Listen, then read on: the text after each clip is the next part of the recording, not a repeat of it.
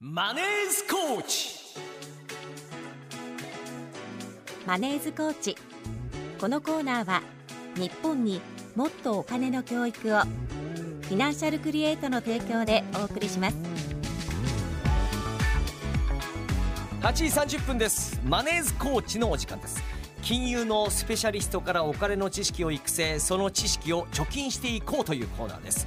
コーチをしていただくのは株式会社フィナンシャルクリエイト代表取締役高塚智博さんです。おはようございます。おはようございます。よろしくお願いしよろしますくお願いします、今日はい。紹介しました口コミピンスポタウンではいピンといらっしゃってたしていたいらっしゃったって話聞きましたけれども。はい。ええ。あの池袋はい。ですね、私あのまあ住まいも会社も全部こう南池袋のエリアに集中してまそうです。うん。で南池袋界隈本当におすすめです。はい。美味しいお店とかうん。おしゃれなバーとかはい。いろいろあってですねぜひ皆さん足を運んでみていただきたいかなちょっと教えてください美味しい。グルメ情報。美味しいグルメ情報ははい。ありますね。むしろメールを送ってください。わかりました。さてメッセージ届いてまして、えーラジオネームダリルとメルルさんから。おはようございます。えー先月積立 NISA の金融機関を手数料の安い証券会社に移管したのですが移管する前に積み立てていたものはそのままにしておいてよろしいでしょうか？来年度枠は移管先で解説しました。ご指導をよろしくお願いします。なるほど。はい、ありがとうございます。まあ買われたものに関しては、うん。もうあの買ってしまったら同じなので、うん。そのまま保管してていただいて全然問題ないかと思います。うん。で今後のところが手数料安いところというのはこれ大事なことかと思います。えで、まあ、いよいよ本当に2024年新 NISA も始まるにあたって何をやったらいいんですかって聞かれる方多いですけど、まあ、前にこう家計の分析をしてうん。まずロードマップをやりましょうとお話ししました。でそれができた上でまた同時進行でもいいんですけれどもやはりこう投資を行うには受け皿となる証券会社に口座を開かなきゃいけないんですね、はい。でここで知っていただきたいのがあの、まあ、新 NISA もそうですしほとんど投資信託っていう商品を使うことになると思います。で投資信託っていうのは買うときに購入手数料っていうのが設定されてるんです、はい。でこれは買う金融機関によって全く同じ商品でも異なるってことを知っていただきたいんですね。うん。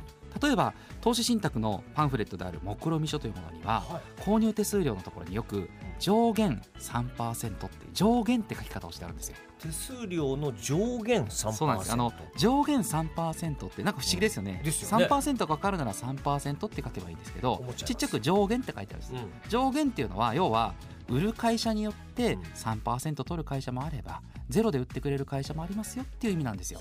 パンフレット見せてうん。これ3%かかりますよって説明はちょっと間違ってるかもしれないですよね。うん。その金融機関の方が。もしかしたら3%上限に設定されてるうち、はい。私の金融機関は3%ですって説明を本来すべきだと。はい。私のとこはゼロですとか、うん。他でゼロで買えるとこもあるので,、うん。で今ネット証券さんが結構この購入手数料を全てゼロにしてくる会社が結構増えているので、やはりネット証券がうん今、まあ、集約集中してうん。あの開設する方が増えてるのかなと思います。うんそういった意味では、はい。あの何かこう準備できることとしてやるんであれば手数料が安いところ、うん。でネット証券さんで、まあ、口座を開けておくっていうのは一つ、まあ、有効な手段じゃないかというふうには思います。はいまあどうしたってあの手数料かからない0%のところをねはい。選びがちだと思いますけどもはい。その点で注意すべきところって実はあったりするんですか？えっと、基本的に購入手数料がかからないのは、はい。もう本当にいいことなので、うんうん。そこに対する注意点は特にないんですがネット証券ってやっぱりこう担当者が不在になるので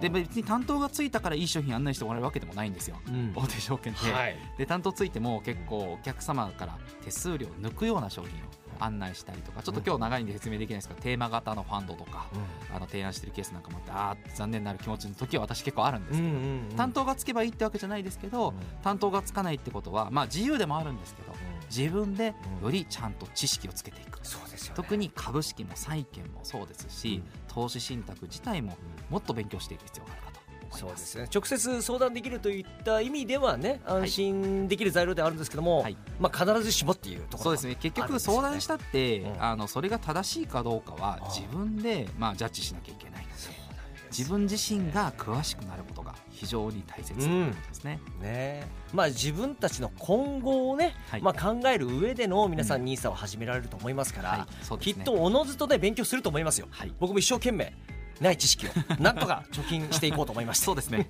このコーナーでぜひ、はい、勉強させていただいてます、はい、えー、番組ではお金に関する素朴な疑問をリスナーの皆さんから募集しています。住宅ローンや子どもたちの学費さらには老後の資金など皆さんのお金の悩み事を高塚さんが解決してくれます。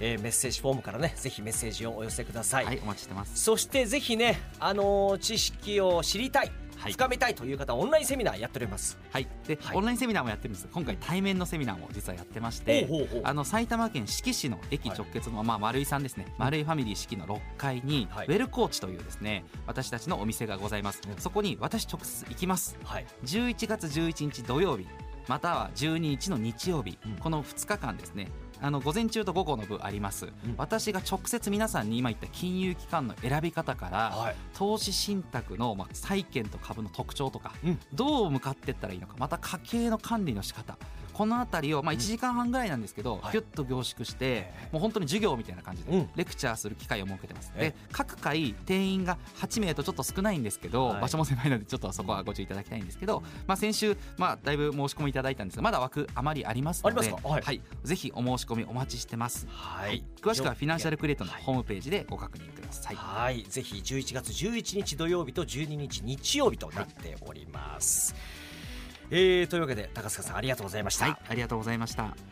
ではここでフィナンシャルクリエイトからのお知らせです。楽天証券の資産運用アドバイス業務を行っているフィナンシャルクリエイトでは相談ショップウェルコーチを運営しています。